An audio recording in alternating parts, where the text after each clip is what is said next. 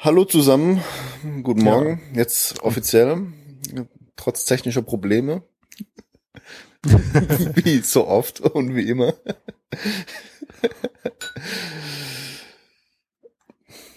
Wer fängt denn eigentlich an, Johannes?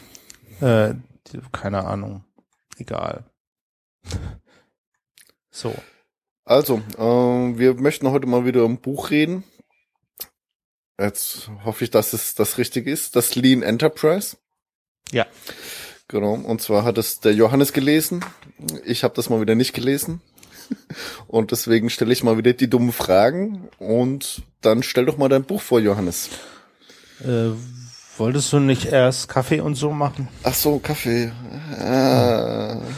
Ich habe doch gesagt, das mit dem Früh am Morgen, das ist eine blöde Idee. Okay, dann stelle ich erstmal meinen Kaffee vor. Also ich stelle, äh, ich, ne Quatsch, ich stelle nicht vor, ich trinke. Ich trinke den äh, Chibo Privatkaffee, Latin Bio. Ich trinke den Guatemala Grande. Ja, irgendwie war mir das klar. okay.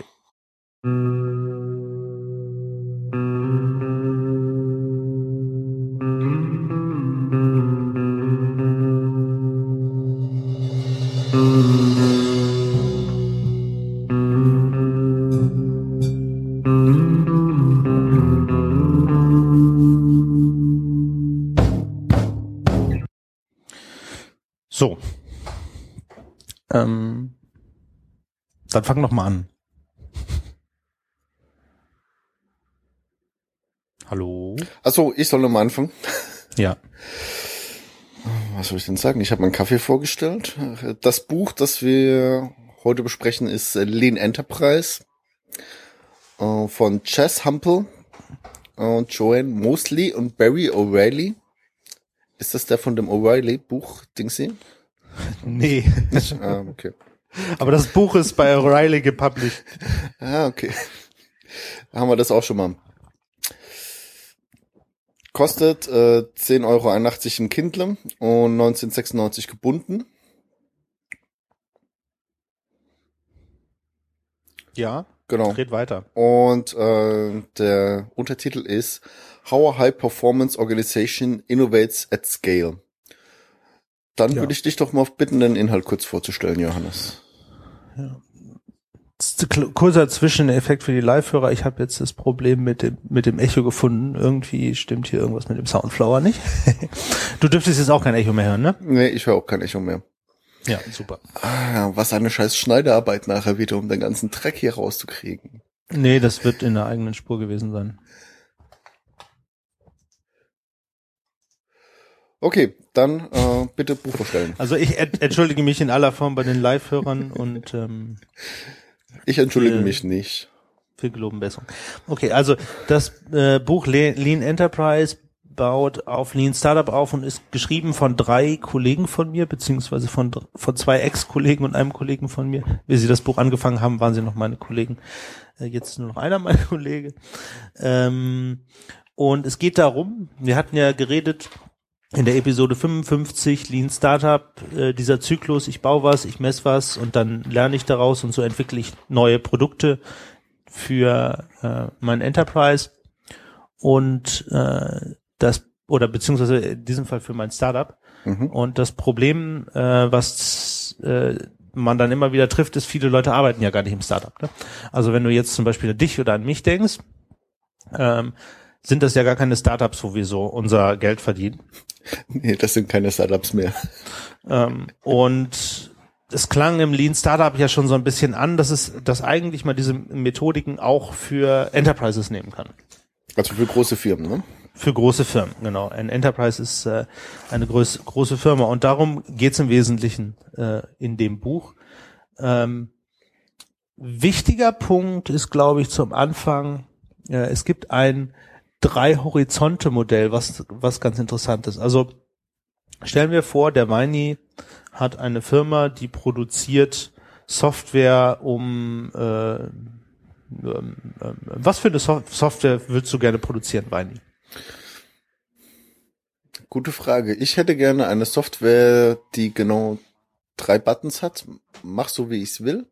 Mach's wieder Nein, du sollst mir, du sollst mir eine, Ähm, Eine du Software- sollst mir eine okay, Software-Familie sagen, wo du mehrere Produkte in derselben Kategorie haben kannst. Das klappt das Okay, Beispiel. äh, Audiobearbeitung.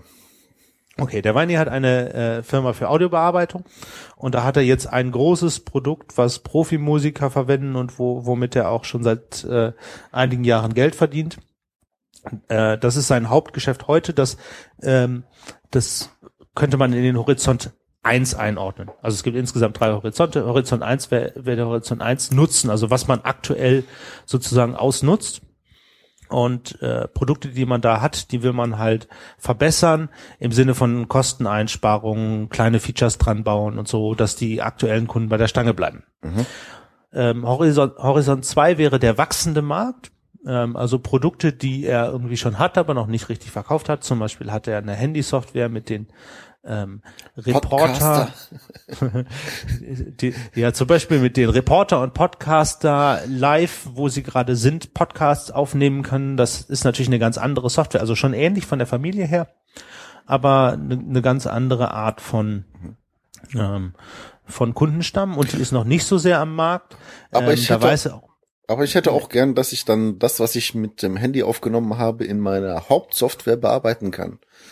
Über einen genau- kannst du das du bist, austauschen. du bist so. genau an dem Punkt, wo es bescheuert wird. Genau Ah. deswegen machen sich die Firmen kaputt, weil sie sagen, ja, und dann haben wir, dann haben wir mit zwei unterschiedlichen Produkten, aber ein Prozent von denen nutzen ja beide.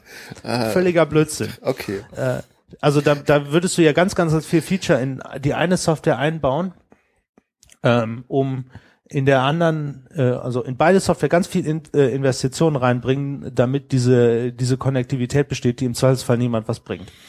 Weil, ne, also wer professionell Mu Mu Musik Musik macht mit einem Tool, was 20 Spuren kann und eigentlich nur am Großmonitor bedient wird, der nimmt doch nicht draußen mit dem Handy auf. Sind wir, sind wir doch mal ehrlich. Ja, aber wobei 20 Spuren wäre noch ein bisschen wenig. Mach mal noch eine Null hinten dran und dann sind wir in dem Modus, wo wir. Aber du verstehst meinen. Punkt. Ja, ja, ist okay, ist okay. Ne? Und ähm, wo, Das- worauf ich hinaus will, ist, äh, äh, nee, also der, der Punkt ist ganz gut, weil er kam in dem Buch so, so ein bisschen unten drunter durch, so explizit nicht. Also diese, diese, okay, die, das muss alles Interkonnektivität sein und bla, bla wo, es, wo kein Mensch Interkonnektivität braucht, äh, ist aber, ist vielleicht genau so ein Punkt.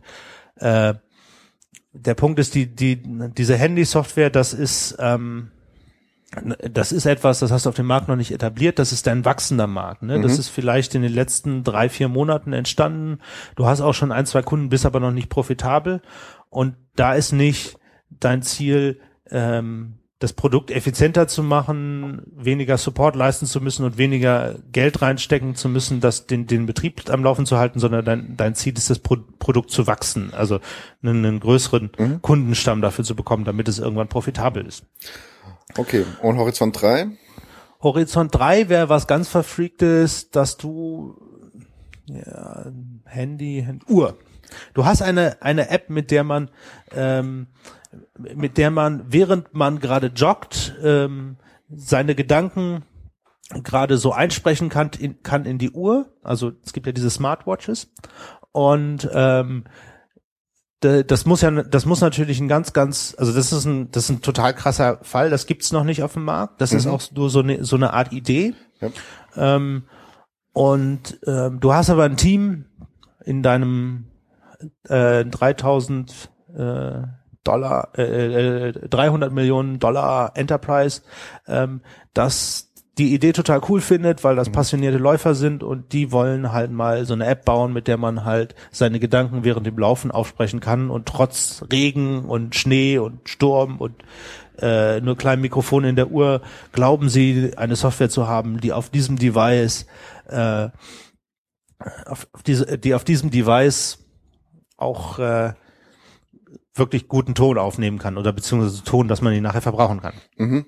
Ne? Okay, das sind die drei Horizonte. Äh, Horizont. Ja, Moment, ne? Moment. Der Ja? wichtige Punkt für den Horizont habe ich noch nicht okay. gesagt. Ah, okay. Der ja. wichtige Punkt für den Horizont ist, es muss eine, es ist eine Idee, ähm, für die noch nicht klar ist, ob sie überhaupt einen Kundennutzen hat. Du hast, du hast das Team von vielleicht vier Leuten, die diese Uhr machen wollen, und die fänden das cool. Aber die wüssten auch selber, also die können sich vorstellen, dass sie das nutzen, die wissen aber auch selber noch nicht, ob sie das nutzen. Das heißt, du bist, du bist da in ein, einer Phase, die nennt sich Entdecken, wo du überhaupt wissen musst, hat die Idee überhaupt Potenzial? Kann man damit überhaupt Kunden satisfyen? Mhm. Okay. Ähm, und ähm, daran siehst du auch schon, also das eine ist Ausnutzen, ähm, Horizont 1. Äh, das, das zweite ist äh, Wachsen, Horizont 2. Das dritte ist Entdecken, Horizont 3. Mhm. Und ähm, du musst diese Art von äh, Dingen ganz anders managen und ganz anders budgeten. Das sind ganz unterschiedliche Aufgaben im Rahmen eines Produktlebenszyklus. Mhm.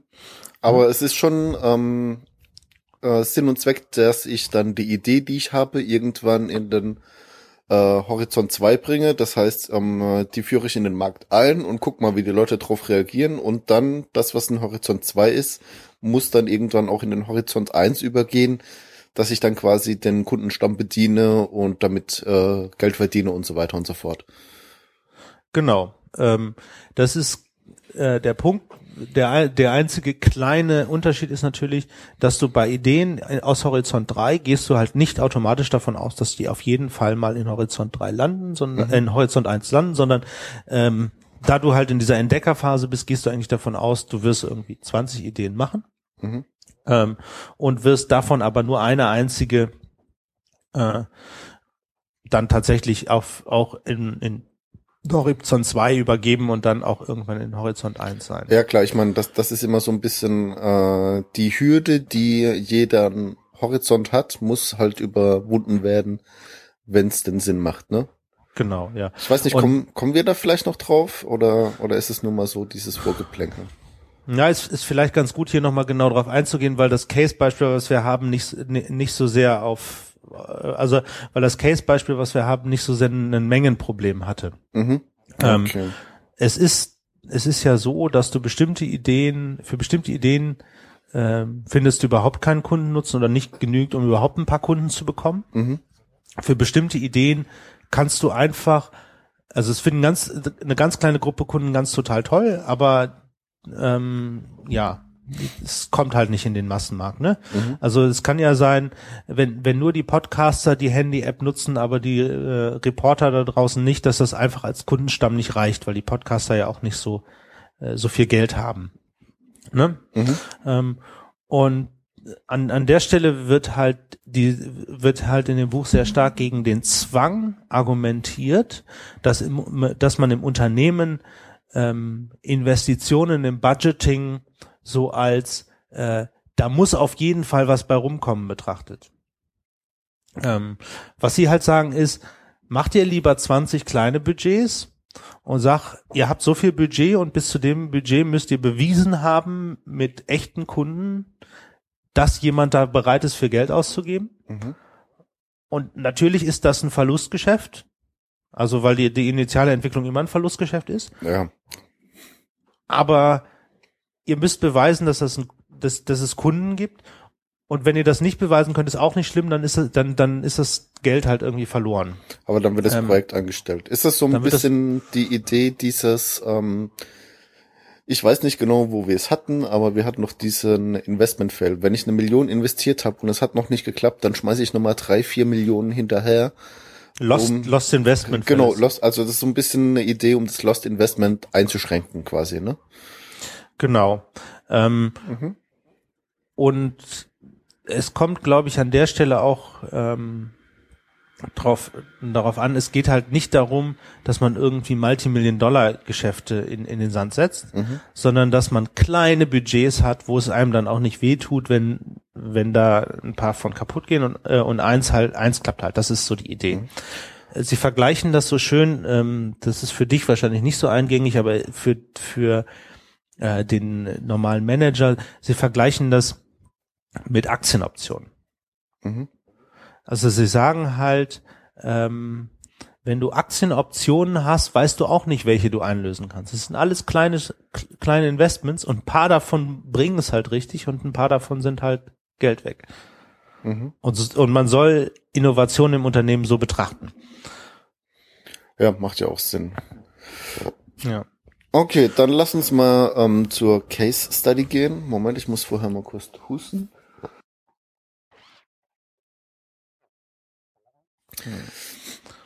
Oder möchtest du noch was zu den drei Horizonten sagen? Nee, ich glaube, die sind jetzt auch aus, ausführlich besprochen. Okay, um das Ganze ein bisschen plastischer zu machen, hat Johannes eine Case Study vorbereitet. Ja, aus dem Buch. Aus dem Buch, Also- genau. Es gibt im, im Buch eine Case Study zur äh, Webseite der britischen Regierung, ähm, die die Domain www.gov.uk hat. Ähm, und ich habe mir die aus zwei Gründen ausgesucht. Erstens, weil sie äh, relativ am Anfang war, gut beschrieben war und zweitens, weil ich selber an dem Projekt eine Zeit lang mitgearbeitet habe und insofern den einen oder anderen Kontext habe, der nicht in dem Projekt drin, äh, nicht in dem Buch drin steht. Ähm, und ich erzähle jetzt einfach mal und Weini unterbricht mich, wenn er was nicht versteht. ähm, fangen wir an mit der, mit der Situation, bevor, bevor sie diese Regierungswebseite hatten.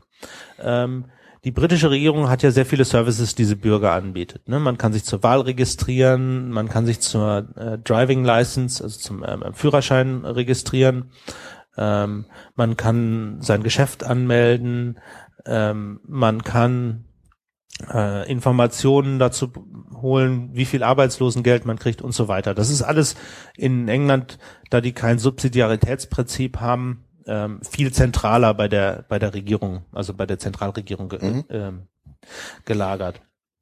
Und ähm, man braucht diese ganzen Services von der Regierung, äh, aber es gab keine zentrale Einlauf, äh, Anlaufstelle. Jede Abteilung, weil ähm, wie das auch so in Deutschland ist, ne, der, der dich zur Wahl registriert, ist halt nicht derjenige, der dir das Arbeitslosengeld gibt, äh, sind andere Abteilungen. Jede Abteilung hatte im Wesentlichen äh, ihre eigene Webseite und das war so das Baby von jedem. Und ähm, gab auch zwei ganz große, Direct Gov und Business Link hießen die. Ähm, die waren von Consultant-Firmen gebaut. Manche Webseiten von der äh, Abteilung waren auch von Consultant-Firmen gebaut. Andere Webseiten waren von äh, den Mitarbeitern da zusammengeschustert mit einer WordPress-Instanz.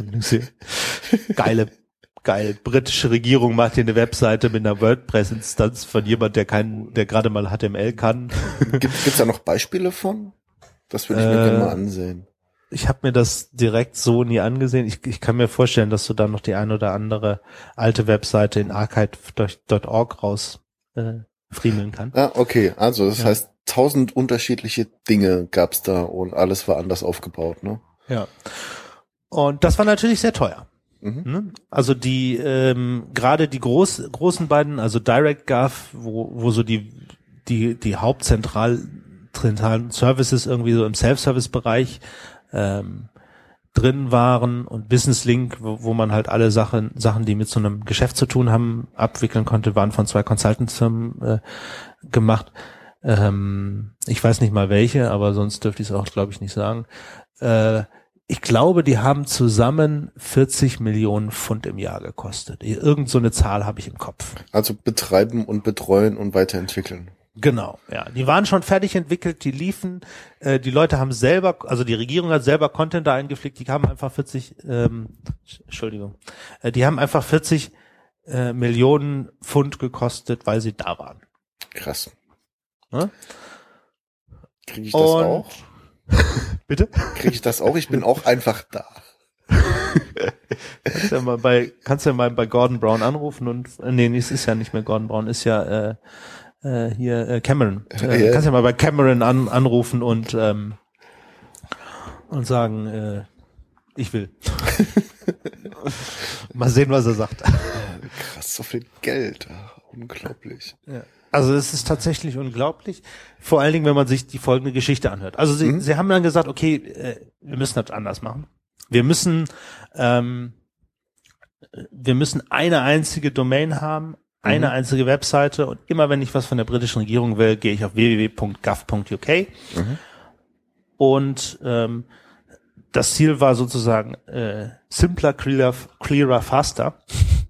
Also ein, ähm, einfacher, klarer, schneller. Und ähm, sie haben dann eine Firma ins Leben gerufen, die ähm, unterhalb des Cabinet Office ist. Das ist sowas ähnliches wie das Kanzleramtsministerium. Mhm. Ähm, der ist dafür zuständig, die Tagesordnung äh, für die Kabinettssitzungen zu, äh, zu organisieren und so ein Kram. Ähm, und halt auch für so regierungsinternen Kram. Ähm, und haben dann also eine Firma Government Digital Services gegründet. Äh, und die Mitarbeiter dieser Firma sind Regierungsmitarbeiter, also Civil Servants, Mhm. Ähm, und die haben, die sollten diese Webseite agil entwickeln. So, ähm, wenn die deutsche Regierung jetzt sowas machen würde, was meinst du, was sie machen würden als erstes? Wenn die Deutschen sowas machen würden. Ich glaube, die würden erstmal einen Ausschuss gründen und würden das gründlich diskutieren lassen über zwei, drei Jahre. Und wenn sie dann mit der Diskussion fertig sind, würden sie was machen? Ähm, die würden wahrscheinlich jede Menge Geld nehmen und irgendwo auf den Markt schmeißen, irgendjemanden, der sagt, ich mache euch das für billig Geld. Ja. Und wenn sie das in-house machen würden?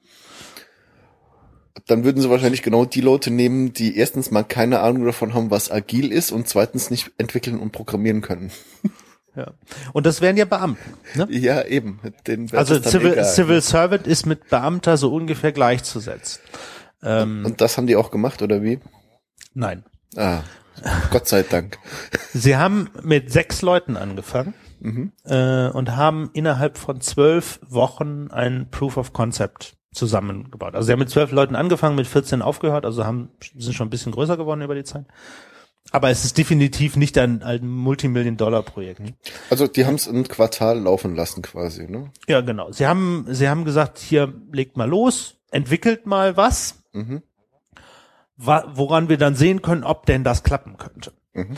Ähm, und äh, ganz interessant ist zum Beispiel, sie haben die Webseite erstmal nicht so gebaut, dass sie auf der, äh, also dass sie skalierbar auf der Cloud günstig betreibbar wäre. Mhm. Sie haben einen Service genommen, der nennt sich Heroku. Ähm, Heroku ist so ein, so ein Cloud-Anbieter, der ähm, bei dem ich meinen Server quasi nicht selber hosten muss. Ja, da kann ich ähm, mir sagen, ich hätte gern so einen Server und dann sagen die, ja, hier klick und bezahl und viel Spaß damit. Ja, also so ein bisschen, so ein bisschen in der Art, ne, da man mhm. natürlich nicht mehr mit PHP arbeitet, wo dieses, wo, wo man Dateien nur noch in den Ordner legen muss, sondern wo es auch so ein bisschen Application Lifecycle gibt, mhm. ist das, muss, müsste man das normalerweise selber managen und das macht Heroku halt sehr gut. Mhm. Äh, die haben aber sehr, sehr teure Policies, so dass man sagen muss, also wenn die, wenn die Regierung auf, auf Heroku geblieben wäre, äh, das hätte richtig Asche gekostet. Aber war ja nicht wichtig. Sie wollten ja nur gucken, kann man überhaupt eine Webseite machen, die dann so passt und, und wie würde das aussehen und so, haben, haben dann so ein bisschen Beispiel-Content reingepflegt, ähm, mhm. aus den echten Seiten wahrscheinlich rüberkopiert oder so. Ähm, und das war die sogenannte Alpha-GAF-Phase. Äh, also Alpha steht ja in der Softwareentwicklung so für die allererste Version, die noch nicht fertige Version. Mhm. Und dann haben sie gesagt, wir sind, wir sind die, Gov wir sind die Government-Webseite im Alpha-Stadion. Und äh, deswegen hieß der Account, mit dem sie bei GitHub waren, das ist so ein Source Code Repository, äh, auch AlphaGov, was ja so ein bisschen komisch wird. Aber wir sind die Alpha Government. ja. ja wäre auch mal eine gute Idee. Äh, andere Diskussion.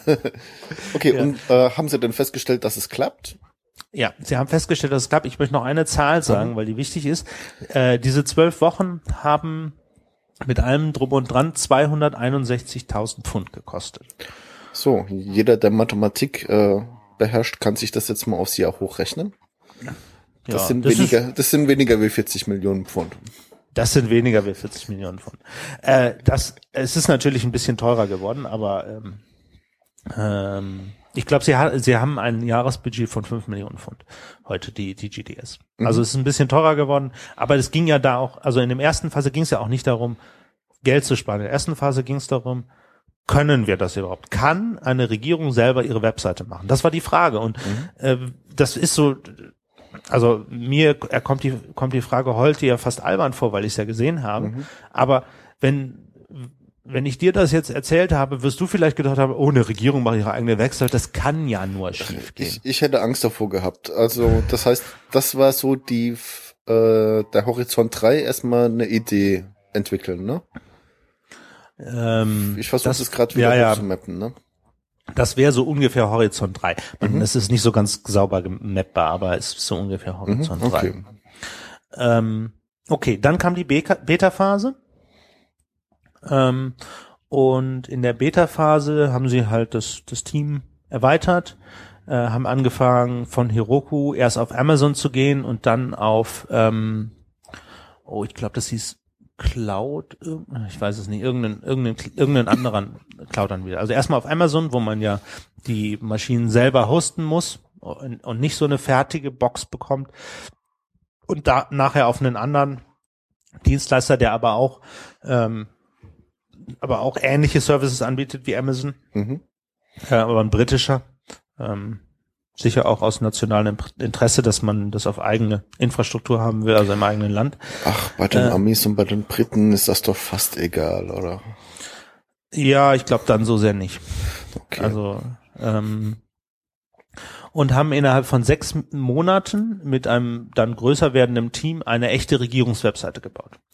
Die Regierungswebseite war zu dem Zeitpunkt nach sechs Monaten, also wir, wir rechnen zusammen, zwölf Wochen, sechs Monate, also etwa äh, Neun Monate später war sie fertig. Hm, äh, wie ein Baby. Ja, fertig im Sinne von äh, es war es war schon Content drauf. Mhm. Es war ähm, man konnte den Content auch ansehen, man konnte die Webseite benutzen. Es fehlte aber noch eine ganze Menge Features äh, und Content, die auf den anderen beiden Webseiten, die als erstes ersetzt worden sind, drauf. Mhm. Also Direct äh, Direct Link und äh, äh Direct Gov und Business Link waren die ersten beiden, die, die ersetzt worden sind. Mhm. Und die hatten sehr viel Content und der war noch nicht da. Mhm. Aber sechs Monate, sechs Monate, sechs Monate haben sie gebraucht, um halt die Regierungswebseite fertig zu machen, so dass man theoretisch, wenn man keinen Content gehabt hätte, hätte anfangen können. Mhm. Und das war dann quasi so die Hürde zum Horizont 2. Ich versuche mal wieder hochzuhalten. Ja. Ne? Ja, äh, also der im Prinzip war das so der der ja hm, das Mapping klappt hier nicht so gut, deswegen habe ich das Beispiel vorher vorher ein bisschen ähm, vorher ein bisschen äh, äh, äh, ausführlicher gemacht. Ja, aber nur, nur, nur, dass wir da mal so ungefähr noch ein bisschen den Bezug zu den Horizonten haben, weil ich fand das ganz ja. interessant. Ne? Ja, es, das, das ganze Ding wurde natürlich, ist natürlich, hat ein bisschen eine andere Geschichte, mhm. weil deine Kunden so richtig keine Wahl haben. Das ist, ne, muss, muss man ja schon sagen. Äh, die Kunden einer Regierungswebseite haben nicht richtig eine Wahl. genau. Äh, und das, das war, das, das waren auch ganz interessante, äh, ganz interessante Dinge. Also zum Beispiel hatten wir, ähm, ist es ja normalerweise so, dass das Interesse, Interesse eines Webseitenbetreibers steht, dass die Leute so lang wie möglich auf deiner Webseite sind. Mhm. Ähm, da, die Regierung hat gesagt, unser Interesse ist, dass, also niemand hat Spaß daran, äh, seine Steuern abzuschicken. Niemand hat Spaß daran, herauszufinden, wie man, äh, wie viel Geld, wie viel Arbeitslosengeld er bekommt. Mhm. Euer Ziel ist es, dass die Leute so schnell wie möglich an den Content, den sie brauchen, kommen, dass sie weiter ihre normale Arbeit machen können und Geld für, äh, für England generieren können, dass es in Steuern wiederkommt. Mhm. Ähm, das, das sind so interessante Tweaks dadurch, dass das halt so eine Regierungsgeschichte war. Hm, auch nicht schlecht. Okay, ähm, wie ging es dann weiter? Also das heißt, die haben dann äh, irgendwann den Content reingeschmissen und ja, also es gab zwei Phasen. Äh, der Content wurde migriert, ähm, manuell, halbautomatisiert, alles Mögliche. Ähm, und dann kam der, äh, ich glaube, der 16. Oktober oder so war's. Äh, und zu dem Zeitpunkt habe ich auch auf dem Projekt gearbeitet. Es war schon ein relativ großartiger Tag. Ähm, wir wussten, das ist der Tag, wo, wo es live geht. In der Nacht sind die beiden alten Webseiten äh, abgeschaltet worden. Mhm. Und ähm, es gibt im, im Internet so eine Möglichkeit, äh, Leute, wenn sie eine Webseite aufrufen, auf eine andere Webseite zu schicken, ohne dass sie es so richtig merken. Mhm. Ähm, der Redirect äh, halt, ne? Ja, das nennt sich ein Redirect. Und das haben sie gemacht. Das heißt, alle Aufrufe auf diese Webseite wurden redirected. Mhm. Und äh, warum hat das so lange gedauert? Weil sie ähm, nicht gesagt haben, alle Aufrufe gehen auf die Startseite, sondern sie wollten natürlich die entsprechenden, also wenn du dir einen Bookmark gesetzt hast, dass, der, dass du quasi den Bookmark noch aufrufen konntest und auf die neue gehen konntest. Mhm. Ähm, und äh, war ganz interessant, weil die die Webseite war war die ganze Zeit war die online und und verfügbar. Du konntest da die ganze Zeit draufgehen und gucken, was drauf stand. Es war nur so ein Banner drauf, wo dann irgendwie stand, das ist noch Beta. Die Informationen, die hier stehen, könnten veraltet sein. Aktuelle Informationen finden Sie auf BusinessLink und DirectGov. Mhm. Und dann, dann wurde dieser Banner entfernt. Und das Entfernen dieses Banner war im Prinzip das Live-Gehen. Und dann gab es diesen Redirect-Moment äh, am, am se- äh, 16. morgens. Und am 16. morgens bin ich dann aufgestanden. Äh, ich habe ja damals dann in London gewohnt, äh, habe das BBC Morgenmagazin angeschaltet. Ich glaube, es war so äh, 8 Uhr. Und dann saß da Francis Mord, äh, der Minister des Cab- Cabinet Office, und hat im Morgenmagazin darüber geredet, äh, ja, wir sind jetzt mit der Webseite live gegangen. Und du denkst dir so, geil, der redet eigentlich über, über was, wo ich jetzt drei Monate dran gearbeitet hat. Da redet der Minister im Fernsehen drüber. Äh, das war schon ein großes Ding. Mhm. Äh, auch glaub- dass der, Ich glaube, da kann man auch als, als äh, Mitarbeiter schon gut davon zählen, oder? Ach, das, das war ganz cool, ja. Äh, ähm, also auch, auch dieser, dieser Tag, du kamst dann, du kamst dann in das Büro rein und wir hatten einen großen äh, Screen, auf dem man halt immer sah, was wie viel Traffic so auf der Seite war. Und dann gab es so diesen Moment, wo zum selben Zeitpunkt 100.000 Leute auf der Seite waren. Und dann, dann klatschte das ganze Büro, weil, weil, Boah. weil man halt gemerkt hat, dass es geklappt hat. Und ich war dann auch äh, derjenige, der äh, dafür zu oder wir, wir waren das Team, das dafür zuständig war zu messen, wie viel Traffic auf die Webseite kommt. Ähm, und das dann in konsumierbarer Form wieder auf die Webseite zu bringen. Also du kannst auf der, der Webseite, kann ich auch verlinken, ähm, das ist gov.uk slash performance. Ähm, da kann man äh, ganz viel, mittlerweile ganz viele Daten der Regierung sehen. Damals konnte man dann nur sehen, äh, wie viel Traffic eigentlich gerade auf die Webseite ist. Und damit wurde halt dann gezeigt, okay, wir, wir schaffen es auch, dass mehr Bürger auf diese Webseite kommen. Wir schaffen es, dass, dass die Leute hier äh, schneller an ihre Informationen kommen. Solche Dinge haben wir da gemessen und dann aber auch wieder transparent gemacht für die Bürger, die ja letztendlich die DGS auch bezahlt haben. Ähm, wie viele Leute sind da momentan, also jetzt hat, wo das Ding eine Zeit lang läuft, wie viele Leute sind da im Schnitt pro Tag drauf? Ich glaube, dass die GDS ist so 150 Leute. Ähm, die hat 150 oder 150.000? 150 Leute. Mhm. Ähm, und die sind, die, die machen zwei Dinge. Ähm, die machen die Webseite Mhm. ähm, und haben da auch ein Content-Team, also ein Team, was, was den Content einpflegt. Das sind nicht nur Tech Technologen. Ähm, ich ich meine Besucher. Ach, Besucher. Sorry, Äh. deswegen habe ich ja gefragt.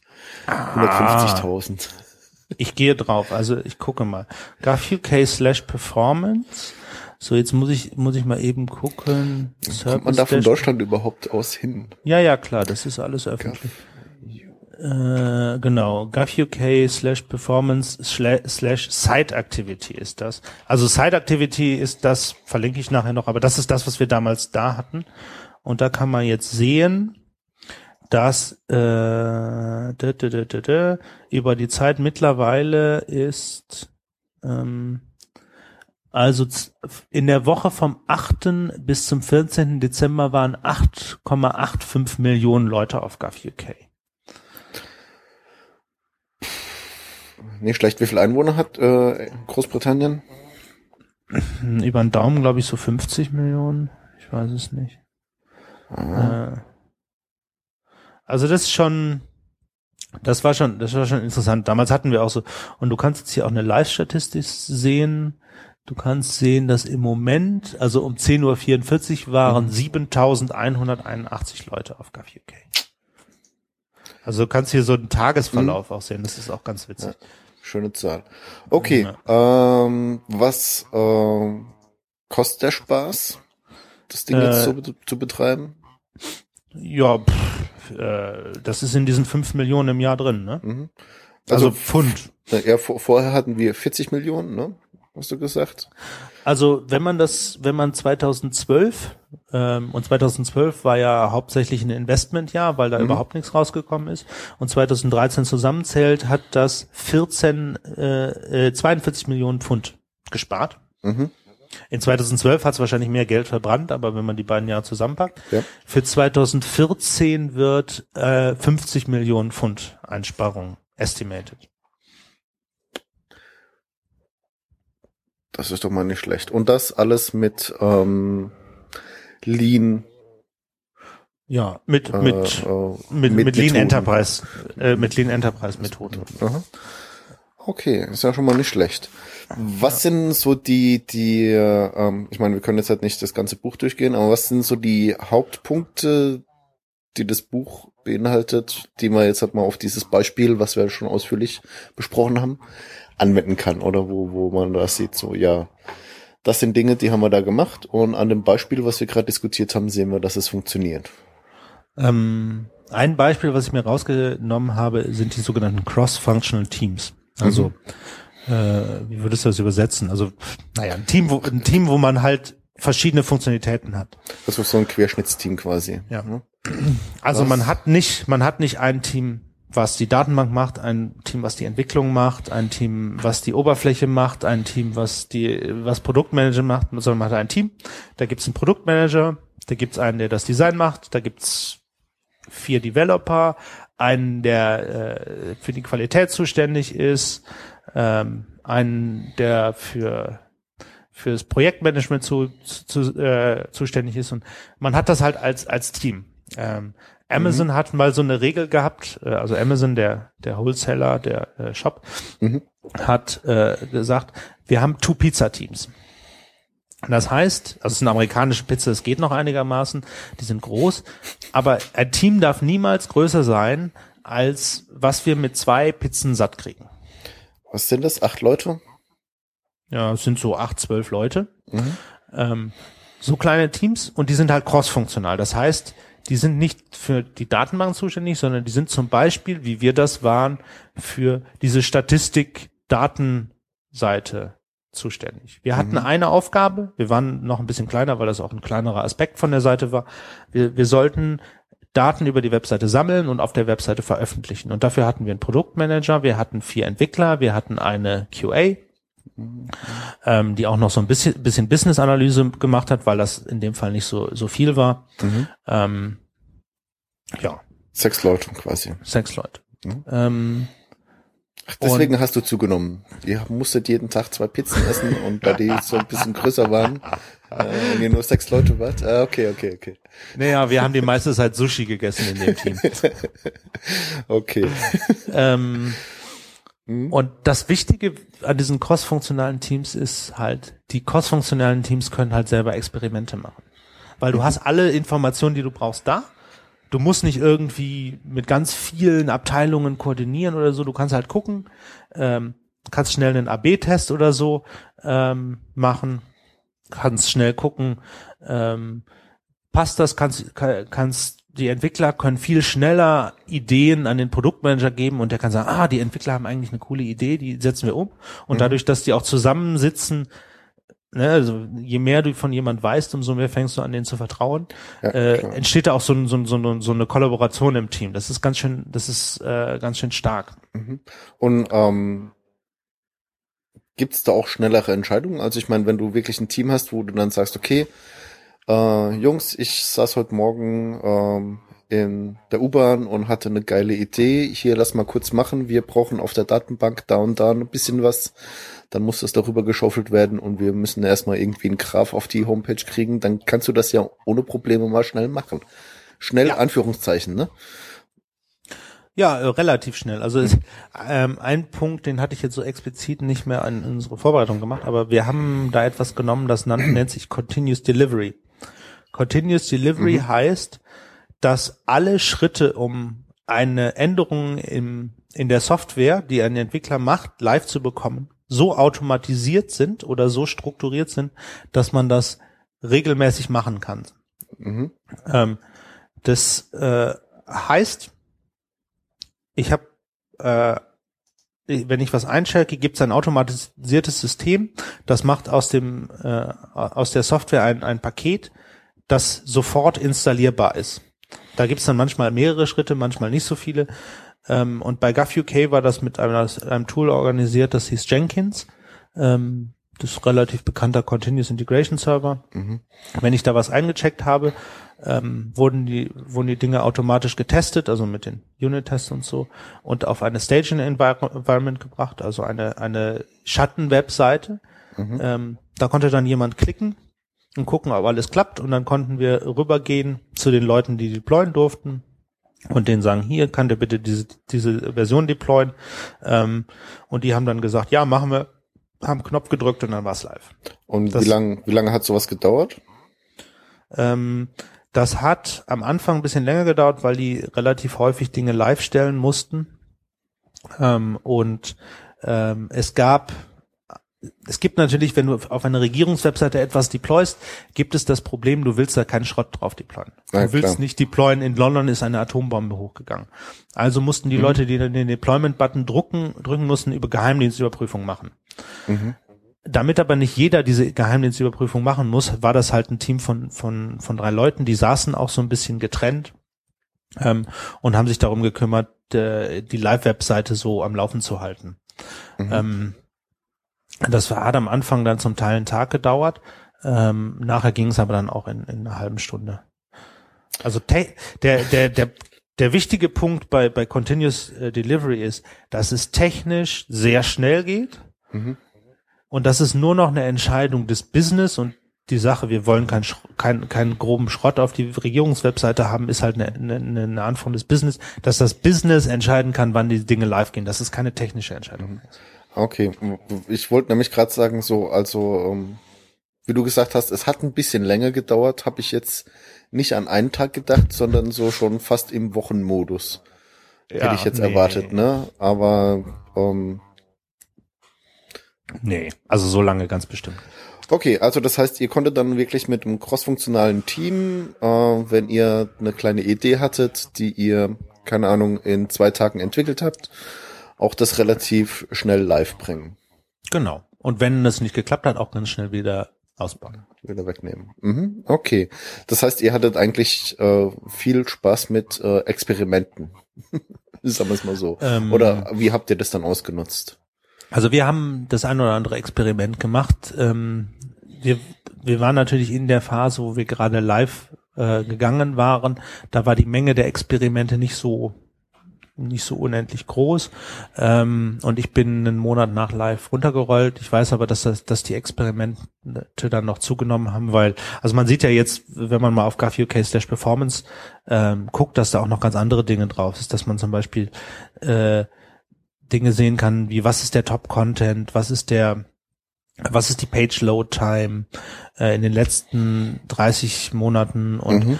ähm, welche Policy von der Government werden am häufigsten angeguckt, welche Seiten werden so angeguckt. Da gab es so diverse Ideen, die wir alle so gerne umgesetzt haben. Oh, es gibt einen Transaction Explorer, also wo das meiste Geld der Regierung hingeht, zum Beispiel mittlerweile. Da gab es mhm. so Ideen, was man machen kann. Das haben wir damals direkt vor Live nicht gemacht. Ähm, das wurde aber dann danach gemacht, wo ich dann äh, schon runtergerollt war. Mhm. Also runterrollen heißt, du bist, du warst dann nicht mehr in dem Projekt tätig. Genau, ich war, ich bin in ein anderes Projekt gegangen. Ja. Aha. Okay. Ähm, das mit den Experimenten ist ja auch so ein Lean äh, Schlagwort, ja. sagen wir es mal so. Ne? Was, was hat's denn damit auf sich? Ja.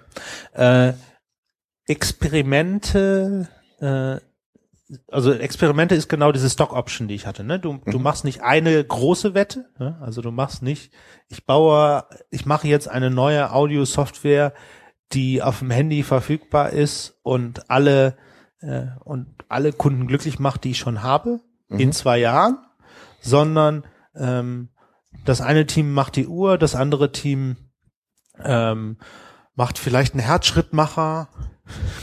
und, also du hast viele kleine Wetten, Stock mhm. Options. Mhm. Ja. Ähm, wichtig bei diesen Experimenten ist, dass du äh, ein klares Ziel hast, ne? dass, dass niemand äh, nachher sagen, äh, niemand na, nachher nicht weiß, ob es erfolgreich war oder nicht. Ja. Also ähm, und ich hatte da bei einem anderen äh, Buch einen interessanten Punkt. Ähm, es hieß halt ja, okay, was kann denn ein Kundenwert sein? Mhm. Und dann haben sie gefragt, ein, ein ähm, jemand, der Kredite für Kunden vergibt, was ist dein Kundenwert? Ja, ich vergebe Kredite für Häuser. Die Leute, die Leute wollen äh, Kredite für ihr Haus haben. Und dann hat jemand gesagt, nee, deine Kunden wollen zu Hause. Mhm, richtig. Und da genau, genau den Switch muss man machen. Und das haben wir bei GovUK halt dadurch gesehen, dass wir gesagt haben, okay, was für Leute benutzen das? Okay, das sind Leute, die nicht häufig mit dem Internet interagieren. Also oft. äh, Mhm. Leute, die, die nicht die, die tech-savvy irgendwas sind. Das sind Leute, die haben zum Teil, ähm, zum Teil Sehbehinderungen, ähm, weil gerade Leute, die, die in irgendeiner Weise ähm, Probleme haben, halt häufiger irgendwas von der Regierung brauchen als andere. Mhm. Ähm, lass uns das für diese besonders einfach machen. Also das Ähm, heißt dann- Barrierefreiheit und so ein Kram war da ein Genau. großes Thema, ne? ganz großes Thema Barrierefreiheit. Äh, ganz großes Thema war auch, ähm, auch äh, halt, äh, wie schnell bekomme ich diese Information? Ganz großes Thema war auch, das ist auch ein Prinzip von GovUK. Es ist uns egal, wie die Leute diese Informationen bekommen. Hauptsache, sie bekommen sie. Das heißt also, der ganze Content, der auf GovUK drauf ist, steht in, äh, in parsbaren Formaten zur Verfügung. Das heißt, wenn du eine Handy-App bauen willst, ähm, zum Beispiel, weil du, weil du ein Steuerprogramm baust Mhm. und in dieses Steuerprogramm musst, willst du aktuelle Policen der Regierung einbinden. Mhm. Dann kannst du diese Policen automatisiert kostenlos in dein Programm einbinden. Von der Home-Seite, äh, von, Von- von, von von, der von, Home- von GovUK aus. Ja, und die, du musst, du, äh, weil das äh, die Bürger brauchen diese Informationen, um ihre Steuern richtig abzugeben. Mhm. Also wollen wir ihnen das so einfach wie möglich machen, also erlauben wir das in, ihnen in ihrem Steuerprogramm. Mhm. Ja. Ähm, Und das sind quasi immer so, so kleine Goodies, die dann damit reinkommen. Genau, ja. Und also das ist, das ist dieser Fokus auf einen Kundenwert. Und wenn man diesen Fokus auf einen Kundenwert hat, kann halt jeder sagen, hey, ich würde gern das und das ausprobieren und dann kann man das ausprobieren und gucken, ob es den Kundenwert erhöht oder nicht, wenn man ihn dann messen kann. Mhm. Ähm, und dann, äh, ja, dann gu guckt man, was für ähm, was für Experimente erfolgreich waren und was für Experimente nicht so erfolgreich waren. Und das kann man dann aber, aber jetzt hat, pass auf, aber das kann man jetzt wieder sehr schön auf die Horizonte mappen. Also das heißt, du sagst dann, okay, die vielen kleinen Wetten sind immer diese Horizonte drei, wo du nicht viel Geld verlierst, wenn äh, ein paar davon es nicht schaffen. Hm? Und die, die es dann schaffen, die kannst du dann ein bisschen weiter ausbauen. Das heißt, du gibst denen die nächste Finanzierungsspritze und wenn sie es dann wirklich ins Live rüber schaffen, dann ähm, haben sie es geschafft. Dann, dann, dann hast du einen wirklichen Mehrwert für den Kunden geschaffen. Ja, genau. Mhm. Ähm, interessanter Punkt äh, dabei, auch gerade in Regierungen. Mhm. Ähm, in Regierungen sind ja Entscheidungen ten- tendenziell sehr langsam, Ja. ähm, weil man so tierisch Angst davor hat, ähm, die falsche Entscheidung getroffen zu haben. Ne? Mhm. Und man überlegt das alles tausendmal hin und her und ähm, ganz interessant, wenn man sich mal, wenn man sich mal anguckt, was wir jetzt in Being Wrong besprochen haben, Ja, äh, dann merkt man, es gibt eigentlich keine perfekte Entscheidung. genau. Ne? Aber Das- man versucht die ganze Zeit mit ganz vielen Mitteln die perfekte Entscheidung zu machen, Mhm. anstatt dass man das, dass man die Experimente halt so baut, dass wenn man mal eine falsche Entscheidung getroffen hat, dass man halt einfach zurückgehen kann. Ja, aber du weißt doch, ähm, naja, ich will jetzt die politische Diskussion nicht vom Zaun brechen, aber wenn man sich das anguckt, dann neigt die Politik eher zum Gegenteil.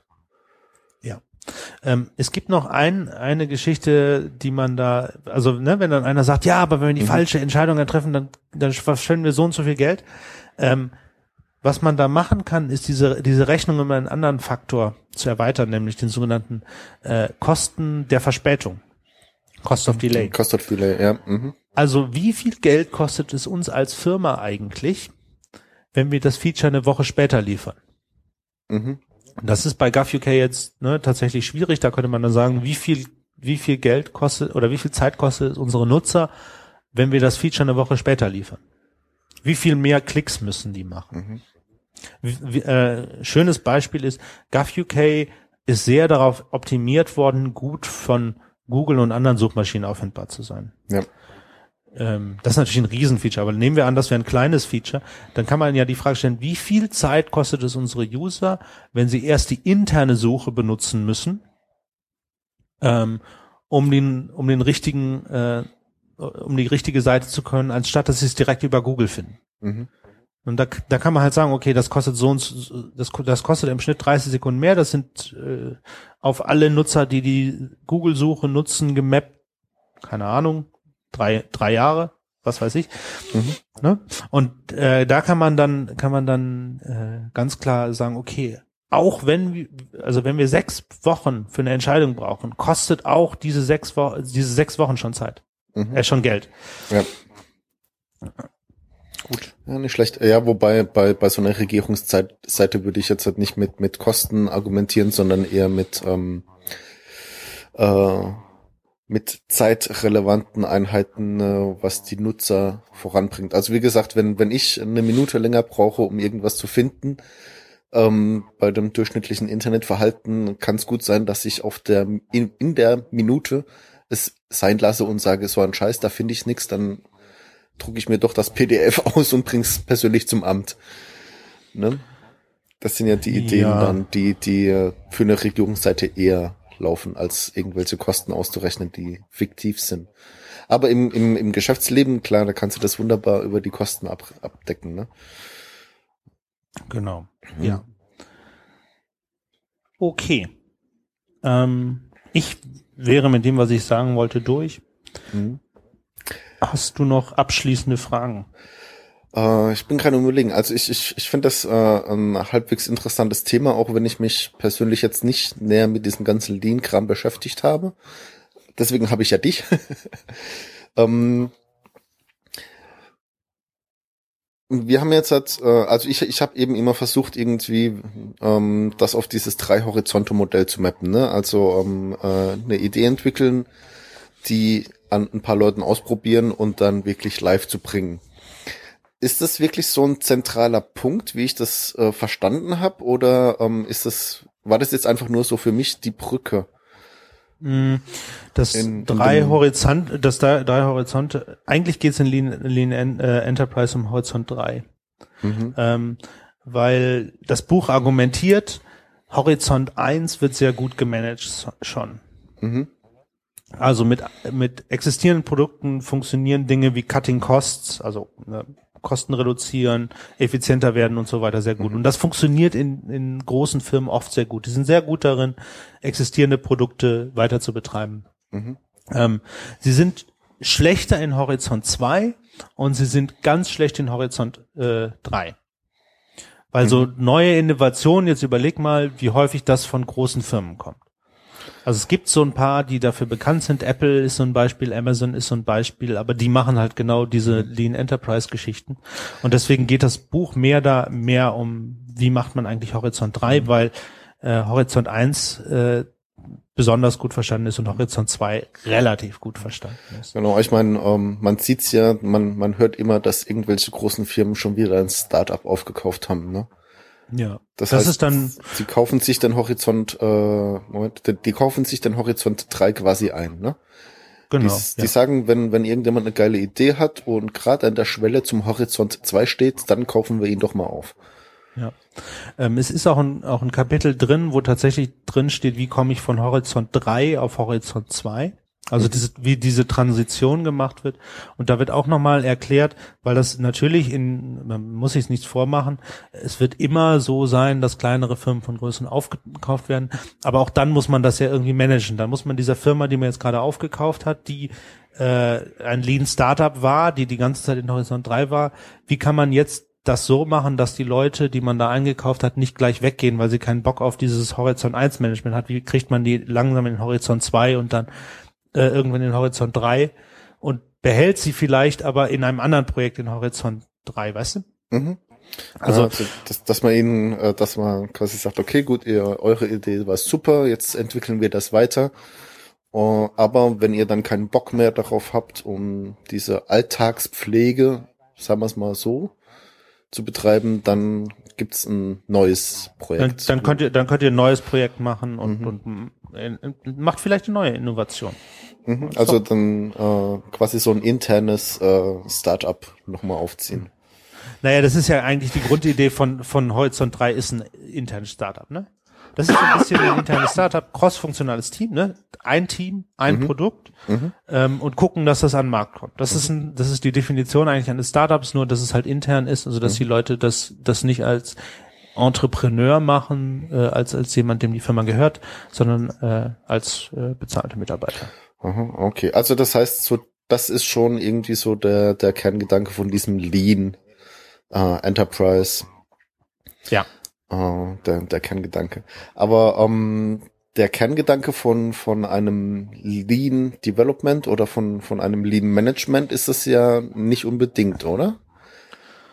Naja, Lean ist, ist, ist ja ein, ist halt irgendwie so, so, das, das, das so ein Schlanke, Überbegriff. Ne? Also Lean kommt, Lean kommt aus Toyota. Also das Lean Production Management kommt von Toyo- Toyota und mit den Praktiken, die sie da haben, ähm, sind halt verschiedene ähm, äh, aus, sind, davon sind verschiedene Lean-Ansätze inspiriert worden. Und einer ist Lean Startup ähm, und der wurde hier in diesem Buch zu Lean Enterprise halt ausgearbeitet, indem sie sagen, okay, was kann ich eigentlich machen, um auch so eine Art Lean Startup innerhalb eines großen Enterprises machen, wo ich andere Probleme habe, als wenn ich nur ein Projekt habe. Ne, Also Le- Lean Startup ist, du bist ja mit einer Idee da verheiratet und äh, während bei einem Lean Enterprise kannst du sagen, okay, ich starte jetzt 20 Projekte und eins davon kommt hoffentlich durch. Also das ist dann quasi so ein bisschen das Multiprojektmanagement, äh, was in dem Layer über den Startups dann stattfindet. Ne? Genau. Und es äh, natürlich hat Lean Enterprise, kann man Lean Enterprise zusammen mit Lean Software Development machen. Ähm, und natürlich sind Praktiken wie Continuous Delivery, was sehr an Lean angelegt sind, wie äh, agile Softwareentwicklung, wie Kanban und so weiter, sehr hilfreich. Da geht's in dem Buch aber nicht so sehr drum. Also da, da wird dann nur so drauf verwiesen und gesagt, ja, Ja gut, ich meine, das sind ja nochmal separate Themen, ja. die das Management im Zweifel auch nicht wirklich interessiert.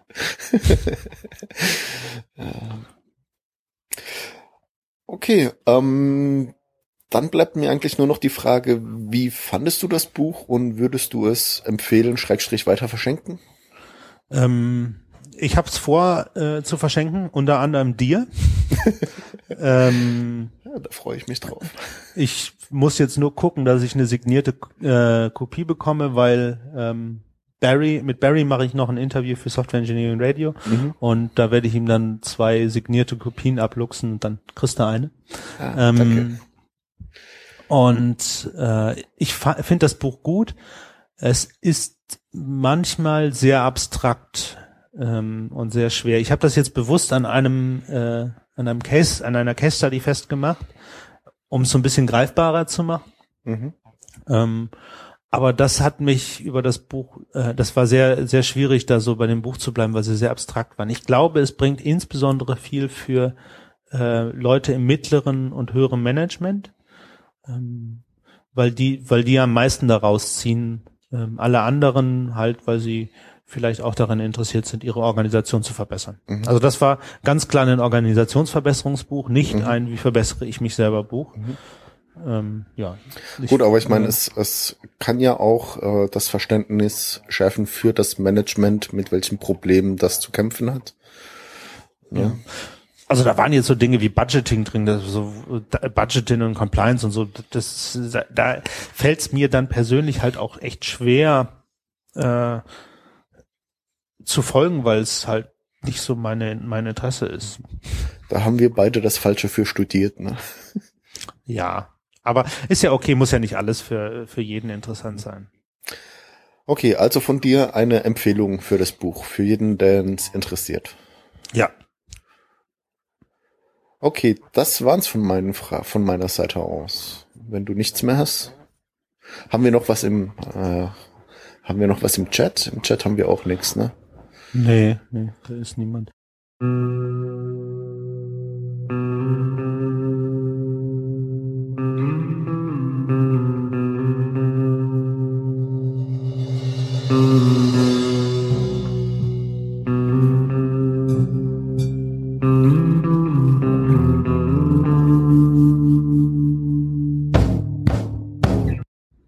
Dann können wir jetzt quasi zur Kaffee-Evaluation kommen.